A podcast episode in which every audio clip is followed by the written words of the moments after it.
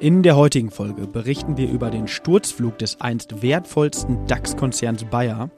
Außerdem blicken wir auf die deutlich gefallene Inflation in den USA und mögliche Auswirkungen auf die weitere Zinsentwicklung. Märkte kompakt. Vermögen, regional, Vertrauen. Der VR Private Banking Podcast Ihrer VR Bank Westmünsterland. Es begrüßen Sie Marco Suttrup und René Aguilar. Die im Podcast besprochenen Inhalte stellen ausschließlich allgemeine Informationen dar und beinhalten keine Kauf- oder Anlageempfehlung und Anlageberatung. Weder die Moderatoren noch die VR Bank Westmünsterland haften für etwaige Verluste, die aufgrund der Verwendung der Informationen verursacht oder damit in Zusammenhang stehen. Ja, und los geht's natürlich wie immer auch heute am 21.11. mit dem Rückblick auf die vergangene Woche. Eine wirklich gute Börsenwoche, vor allem was die deutschen Aktien betrifft. Der DAX hat in der vergangenen Woche 4,49 Prozent zulegen können. Schaut man nun nach Amerika, auch dort ein ordentliches Plus, aber mit dem DAX kann es nicht äh, ganz mithalten. S&P 500 liegt bei plus 2,24 Prozent und der technologielastige Nasdaq bei 2,37 Prozent in US-Dollar gemessen. Was vielleicht ganz interessant mal ist an dieser Stelle, wenn man die Performance jetzt in Euro betrachtet, dann sind es äh, in der vergangenen Woche, was den Nasdaq angeht, man kann es aber auch auf den S&P 500 übertragen, gerade mal 0,33 Prozent, die man an Performance erzielt hat, weil man eben, wenn man im Nasdaq investiert ist, gleichzeitig in den US-Dollar investiert. Und der US-Dollar hat in der vergangenen Woche relativ stark an Wert verloren. Warum? Darauf geht René jetzt gleich nochmal genau. kurz ein. Und ähm, der Euro hat entsprechend gewonnen und äh, diese Bewegung hat alleine dann etwa zwei Prozent ausgemacht, die der Euro gegenüber dem US-Dollar gewonnen hat. Der Wechselkurs aktuell steht bei 1,096, also für einen Euro erhält man aktuell 1,10 Dollar knapp doch äh, schön endlich mal wieder eine, eine gute Woche auch äh, gehabt zu haben. Absolut. Ja. Und genau, das hatte, das hatte Gründe. Du hast gerade schon gesagt, ähm, ja, also das Ereignis der vergangenen Woche war zweifellos die Veröffentlichung der Verbraucherpreise aus den USA. Ja, und zwar gab es von der Seite positive Signale. Die Verbraucherpreise in der größten Volkswirtschaft der Welt stiegen nicht mehr ganz so schnell. Dies wiederum impliziert, dass die Fed sehr wahrscheinlich keine weiteren Zinserhöhungen tätigen muss. Wie waren die Zahlen im Detail? Die Inflationsrate sank auf 3,2 äh, Prozent von 3,7 Prozent im September. Erwartet wurde im Konsens ein leichterer Rückgang auf 3,3 Prozent. Die DZ-Bank war sogar noch vorsichtig, äh, vorsichtiger. Dort erwartete man einen Rückgang von oder auf 3,4 Prozent. Ja, wie auch die Europäische Zentralbank strebt die US-Notenbank Federal Reserve, also die Fed, eine Teuerung von 2% als Zielmarke an. Davon ist die Inflationsrate tatsächlich noch ein Stück weit entfernt, aber verglichen mit dem ja, Niveau des vergangenen Jahres ist sie schon deutlich zurückgegangen ja, dennoch sind durch die aktuelle oder ist durch die aktuelle äh, Datenlage erst einmal oder sind Zinserhöhungen ähm, ausgepreist worden. Äh, deshalb auch die ganz gute Performance in der letzten Woche. Nun ist die Frage, wann es gegebenenfalls zu den ersten Zinssenkungen kommen wird. Dort ja, wird jedoch erwartet, dass sich diese Frage erst im Laufe des zweiten Halbjahres 2024 beantworten lassen wird. Bis dahin wird mit einem eher stagnierenden Zinsumfeld gerechnet. Aber ich glaube, das ist erstmal Zins, äh, Zukunftsmusik. Wir halten sie dort natürlich auf den Laufenden. Und ich gebe erstmal wieder zu dir rüber, Marco. Du wirst den Rückblick genau, einmal, einmal genau. schließen. Genau. Ähm, genau. Vielen Dank, René. Und ich komme noch mal kurz vielleicht auf diese Thematik zurück. Du sagtest das gerade so, dass die weiteren Zinserhöhungen ausgepreist wurden. Ich nehme noch mal kurz diesen Ball der ja. Währung auf. In der Regel ist es so, also wenn die Zinsen angehoben werden in einem Währungsraum, dann wollen eben dort mehr Anleger äh, ihr Kapital eben entsprechend dann auch investieren. Das heißt, die Nachfrage nach dieser Währung steigt und äh, dann gewinnt sie eben an Kraft. Und genau das Gegenteil ist jetzt dann vergangene Woche ja. eben mit dem Dollar passiert, über diesen Faktor, den du gerade nanntest, dass eher äh, Zinssenkungen fürs kommende Jahr dann entsprechend eingepreist wurden. Ja, gucken wir auf die weiteren Anlageklassen. Gold in US-Dollar ähm, auch deutlich zugelegt, 2,18 Prozent. Aktueller Preis für eine Feinunze liegt bei 1991 US-Dollar. Bitcoin hat in der vergangenen Woche mal leicht verloren, ähm, nach vielen starken Wochen jetzt, ähm, minus 2,44 Prozent, aber nach wie vor auf einem relativ hohen Niveau, wenn man es jetzt in den Vergleich setzt zu vor 12, vor 18 Monaten mit etwa 37.300 US-Dollar für einen Bitcoin. Und die Renditen haben auch jetzt in den letzten Tagen etwas weiter nachgegeben. Es seien mal genannt einmal die zehnjährige deutsche Staatsanleihe, ungefähr bei 2,6 Prozent aktuell und die Treasuries 10 Jahre USA rentieren bei 4,4 Prozent. Ja, das soll es soweit zum Rückblick sein. Dann schauen wir jetzt in die Unternehmenswelt hinein. Genau, richtig. Ähm, ja, ich starte mit einem deutschen Lebensmittelunternehmen und zwar geht es um HelloFresh. HelloFresh ist 2011 von Dominik Richter, Jessica Nilsson und Thomas Griesel gegründet worden und hat seinen Hauptsitz in Berlin, also noch ein recht junges Unternehmen. Mittlerweile zählt das Unternehmen knappe 20.000 Mitarbeiter, hat in 2022 einen Umsatz von 7,6 Milliarden Euro erzielt und ist circa 3 Milliarden Euro wert. Also ich glaube schon eine recht ordentliche und gute Erfolgsgeschichte. Also was macht HelloFresh? HelloFresh bietet sogenannte Kochboxen für Verbraucher an also Pakete mit äh, vorbereiteten Zutaten, frischen Zutaten und einem Rezept, die im Abo erhältlich sind. Und wie Sie sich vorstellen können, einer der Corona-Profiteure der jüngeren Vergangenheit, Stichwort Ausgangsbeschränkungen und Lockdown. Doch der aktuelle Trend ist nicht mehr ganz so prickelnd. In der letzten Woche wurde eine Gewinnwarnung herausgegeben und die Pro Prognosen für das laufende Jahr überraschend gesenkt. Man rechnet mit weniger Umsatz und weniger Gewinn als noch vor ja, circa vier Wochen publiziert. Dort hatte man an den Zielen festgehalten. Nun revidiert man also. Dies kommt naturgemäß am Markt nicht gut an und ja, sorgt für Verunsicherung. Gründe dafür sind ein stockendes ähm, US-Geschäft, mit Problemen in Produktionsstätten als auch dem Gewinn neuer US-Kunden. Hierbei muss man wissen, dass HelloFresh circa zwei Drittel des Umsatzes in Nordamerika macht. Daher ist das US-Geschäft ein elementar wichtiges Feld. Aber nicht nur das ähm, Gewinn von US-Kunden blieb hinter den Erwartungen zurück. Grundsätzlich ist der Trend der aktiven Kundschaft kein guter. Vom Corona-Boom Ende 2021 bis heute verlor das Unternehmen sukzessive ähm, aktive Kunden. Das spiegelt sich dann auch in den Aktienkursverlauf wieder. Da komme ich gleich nochmal kurz drauf zu sprechen. Ja, ein weiterer Grund oder mit ein Grund für ja, das doch etwas schwierigere Umfeld ähm, ähm, und Geschäftsfeld ist dann die, die konjunkturelle, konjunkturelle globale Lage, ja, wo es in Zeiten von hoher Inflation und Kosten der Geldbeutel dann doch nicht mehr so offen ist wie noch vor zwei Jahren. Aber mal zur Einordnung, viele von Ihnen wird es vielleicht interessieren, wie teuer die Kochboxen sind. Ähm, also dies variiert je nach Bestellgröße. Bei der minimalen Bestellgröße von zwei Gerichten für zwei Personen liegt der Preis bei 8,63 Euro pro Mahlzeit. Bei der maximalen Bestellgröße von fünf Gerichten in einer Woche für vier Personen liegt man pro Mahlzeit bei 4,50 Euro ich finde, wenn man es runterbricht, ja, nicht ganz unlukrativ, ja, jedoch aber ja, auf jeden Fall konjunktursensibel. Vielleicht mal an dich, Marco. Ähm, habt ihr schon mal bei HelloFresh bestellt? Nee, bislang noch nie. Wir kochen äh, super gerne selber. Ja. Also das war bislang noch keine Option für uns. Ja, ja. ja. Ja, wir haben es tatsächlich in diesem Corona-Boom Ende 2021 dann auch mal gemacht, aber dann gehören wir, glaube ich, zu Hause auch eher zu der Kundschaft, die dann nicht mehr aktiv ja. ist. Ja, ja. Genau. Ähm, das vielleicht mal, mal am Rande. Und ja, HelloFresh merkt genau dann diesen Trend auch, dass dann eher, ja, vielleicht nicht mehr so ganz gerne und frequentiert bestellt wird und deshalb forciert HelloFresh neben des Kerngeschäftes der Kochboxen nun das Ready-to-Eat-Geschäft, welches als neuer Wachstumstreiber identifiziert wurde. Das Geschäft liefert aktuell 12% zum Umsatz bei, ist im Bereich des Break-Evens und soll bis zum Jahr 2025 umsatzmäßig verdoppelt werden. Diesmal vielleicht ein kleiner ähm, positiver Lichtblick an der, an der Stelle. Und dennoch, die Aktie hat infolge der Gewinnwarnung in der letzten Woche in der Spitze mehr als 20 Prozent verloren und liegt aktuell bei 16,34 Euro. Die DZ Bank hat den fairen Wert von 19 Euro auf 14,50 Euro relativ stark abgesenkt und die Aktie beim Anlageurteil auf Verkaufen belassen. Und ich hatte jetzt gerade schon mehrfach genannt, seit dem Hochende November 21 hat die Aktie circa 83 Prozent an Wert eingebüßt und auch im laufenden Jahr ist die Aktie nur was für Hartgesottene. Nachdem man im September noch 63 Prozent im Plus lag, liegt man year to date nun bei circa 21 Prozent im Minus. Also ein sehr, sehr ja, volatiler Titel. Mal abwarten, ob und wie der Turnaround dann jetzt dann auch nach vorne hin gelingt.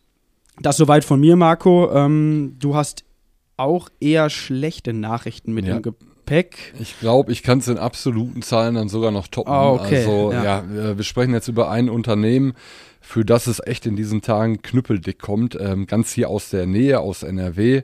Die Rede ist von Bayer. Ähm, die Aktie von Bayer, vom Pharma- und Chemiekonzern, erlebt gestern eine absolute Talfahrt, verliert zeitweise etwas über 20 Prozent, ich glaube in der Spitze 21,4 Prozent gestern, auf ähm, 33 Euro mittlerweile pro Aktie. Ähm, hat sich dann gestern noch etwas erholt, aber ist irgendwo jetzt, glaube ich, heute Morgen etwas über 34 Euro. Und das ist der tiefste Stand seit Sommer 2006, also seit über 17 Jahren. Ähm, wirklich schon, schon enorm. Hauptgrund ist, dass der Konzern die Studie für das Medikament Asundexian, ich hoffe, ich habe es richtig ausgesprochen. Äh, ja, vorzeitig eingestellt hat, wegen schlechter Wirksamkeit. Und äh, ja, dieses Medikament war ein absoluter Hoffnungsträger und sollte bei Patienten mit Vorhofflimmern und Schlaganfallrisiko zum Einsatz kommen.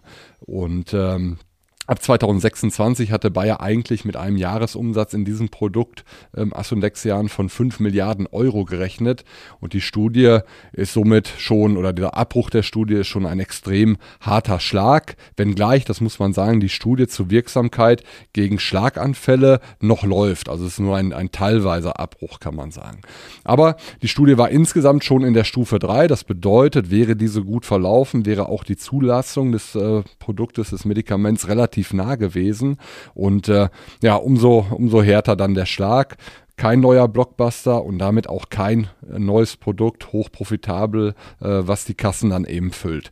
Den könnte Bayer recht gut gebrauchen da auch das Ende mit dem ebenfalls hochprofitablen Medikament Xarelto ähm, endet oder in den, in den kommenden Jahren endet, das ist vielmehr richtig, äh, da das Patent schrittweise ausläuft. Zum Beispiel in Brasilien ist das schon geschehen, in anderen Regionen äh, wird es dann in den nächsten Jahren eben folgen.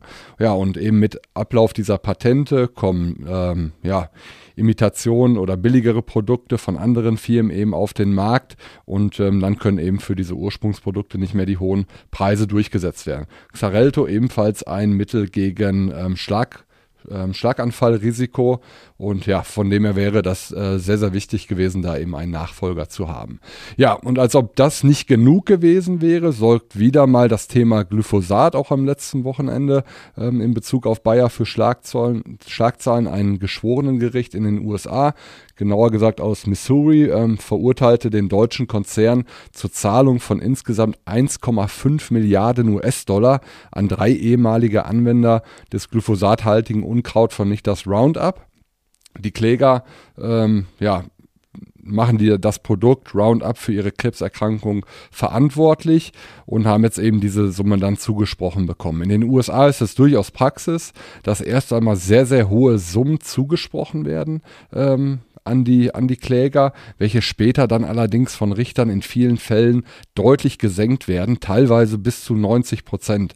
Bayer ist auch davon überzeugt, dass das Urteil so keinen Bestand haben wird, hat der Konzern mitgeteilt und hat ebenfalls Rechtsmittel eingelegt. Aber man sieht, dieses Thema Roundup, äh, Glyphosat begleitet den Konzern ja jetzt schon seit vielen Jahren und ähm, ja, ist wirklich eine Riesenkatastrophe für den, für den Konzern. Ähm, alleine gestern hat Bayer über ja, diese Bewegung an der Börse 7 Milliarden an Marktkapitalisierung verloren, ist gerade mal noch, ist eine Wahnsinnssumme, aber ich äh, gehe gleich auf die Höchststände mal ein, ist gerade mal noch 33 Milliarden Euro an der Börse wert.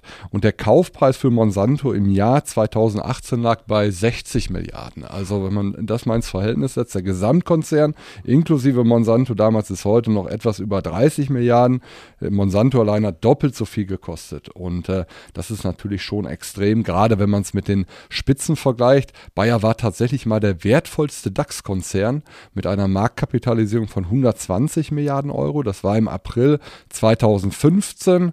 2018, ich sagte das gerade, folgte dann der Kauf von ähm, dem US-amerikanischen Konzern Monsanto und äh, seither kann man sagen, ging es mehr oder weniger äh, nur bergab.